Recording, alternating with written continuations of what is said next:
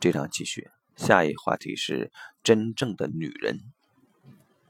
在现代社会中，有许多女性以对抗男性力量，或是在男性称霸的工作领域中崭露头角来表现自信，但这只是虚张声势的自信，并无内在的力量，其内心深处依旧空洞不已。特别是有些女性还承袭母亲的行为模式，摒弃了自己的女性特质。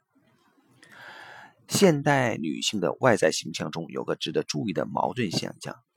一般人可以接受女性投入职场，把小孩交给他人照顾和教养，却同情在家全心照顾孩子，只是个家庭主妇的女性，有时甚至蔑视她们。现代女性常这么想：虽然母亲的女性宿命令人同情，但我绝不会接受那样的命运。她们觉得自己比母亲来的优秀。然而，这样的想法其实也让现代女性远离了自己的女性特质。我们并不难想象出一位女性看着自己的母亲，并且对她说：“妈妈，我比你优秀”的画面。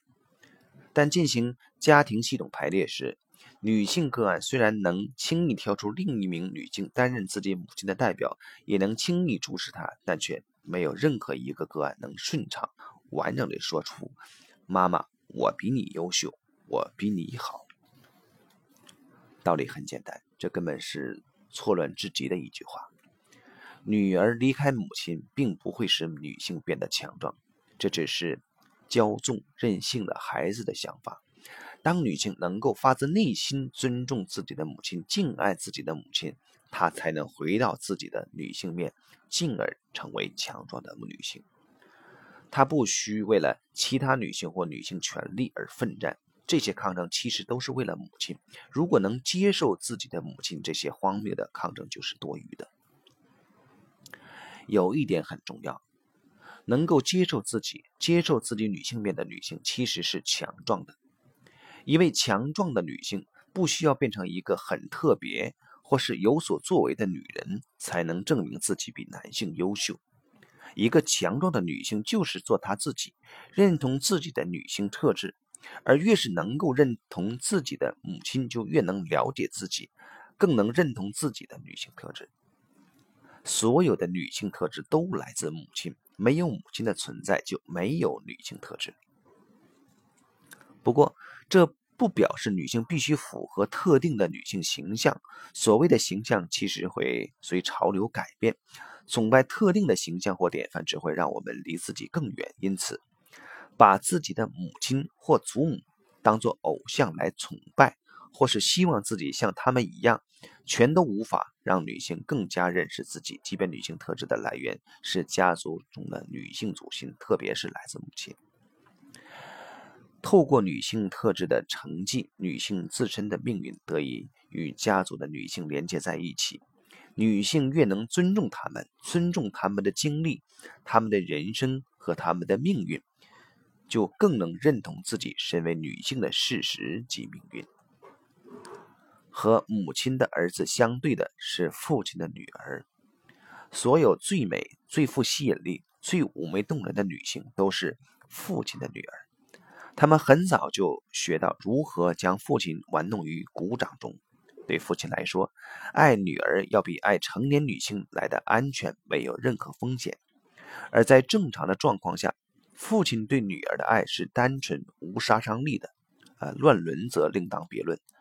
遭到父亲性侵的女性大多是父亲的女儿，当他们长大成人后，多半扮演着牺牲者或引诱者的角色。通常，父亲在发现、在发觉女儿开始发育成人时，会和女儿保持一定的距离，但这个举动却可能诱发乱伦，因为女儿并不了解为何父亲要跟她保持距离，同时她对父亲的行为感到气愤，因此。女儿会想暗地站到父亲旁边的位置，希望与父亲更靠近一些。这么做并非是为了和父亲有任何性方面的接触，纯粹只是身为孩子的他不了解父亲为何如此反应，他觉得自己被冷落了，所以试图接近父亲。父亲的女儿如同母亲的儿子，都没有成熟的能力妥善处理两性关系，在两性关系中，他们习惯依附别人。而父亲的女儿通常怀有情妇的心态。对男性来说，他们极富吸引力，也熟悉男女之间的游戏规则，但是他们的内心深处却无法自我肯定，因此需要男性来肯定他们是女人。这类女性需要一再被肯定，有些还可能需要透过不同的男性来肯定自己。然而，这是一种瘾头，永远无法被满足，因为女性从男性身上无法得到真正的肯定和认同，唯有转身走向自己的母亲，接受自己的母亲这份肯定，才会形成及出现。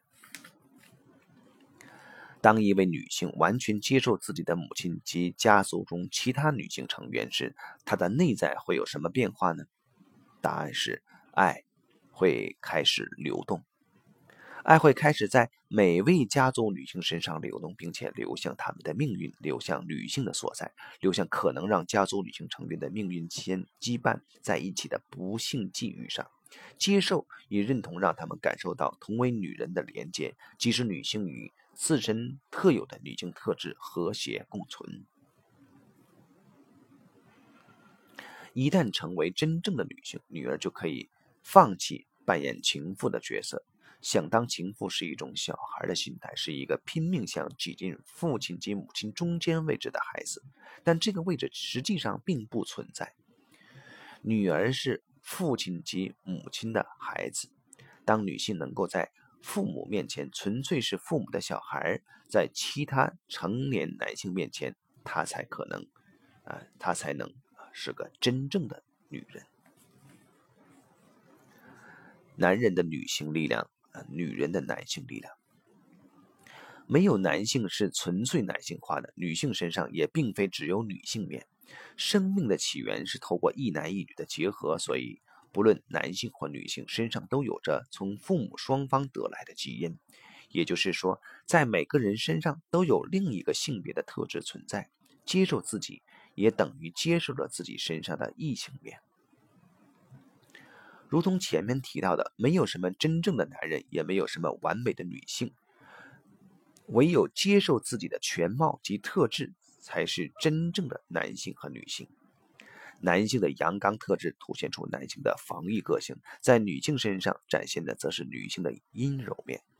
如果男性能充分展现他的男性面，男性身上的女性特质也会得到滋养。同样的，女性必须充分。必须先充分表现自身的女性面，她身上的男性特质才能有所发展。透过与异性的接触、来往和意见的交流，我们能让自己身上的同性特质得到满足，也能让自己得到更全面的发展。当一位男性充分展现自己的男性特质时，他同时也会透过女性，借以认识女性面、喜爱女性面和尊敬女性面。因此，当女性敞开自己的女性特质时，也让男性有机会了解、体认到自己是完整的男人。如此一来，男性不需变性为女人，也不会损伤任何男性的特质。但在男性身上的女性面，同时得到了滋养和成长，而且男性会变得更，呃，柔软、更圆融、更有包容力。换句话说，男性不需冒任何风险，也不会丧失自己的男性面，却依然能畅通无阻地走向自己内心深处。然而，男性若想刻意开发自己的女性面，他身上的男性力量便会在内心暗自纠结，形成阻力及困扰。如果我们留意观察，会发现有些外表看似温柔、有温和、友善的男性，其实不像外表那么般。信赖，实际上他们多半不太老实，内心冷酷，而且充满愤怒。摒弃自身男性特质的男性，同时也嗯唾弃女性特质，这类男性通常啊是，当然是暗地里的啊是仇视女性的。男性若想让自己的女性面能健康并充分被开发，首先必须接受活跃自己的男性特质。然后女性面才会在心中有个稳固的位置得以发展，两者是相辅相成的，而且这和身体的发育一样，也会随着年龄增长与成熟而逐渐发展。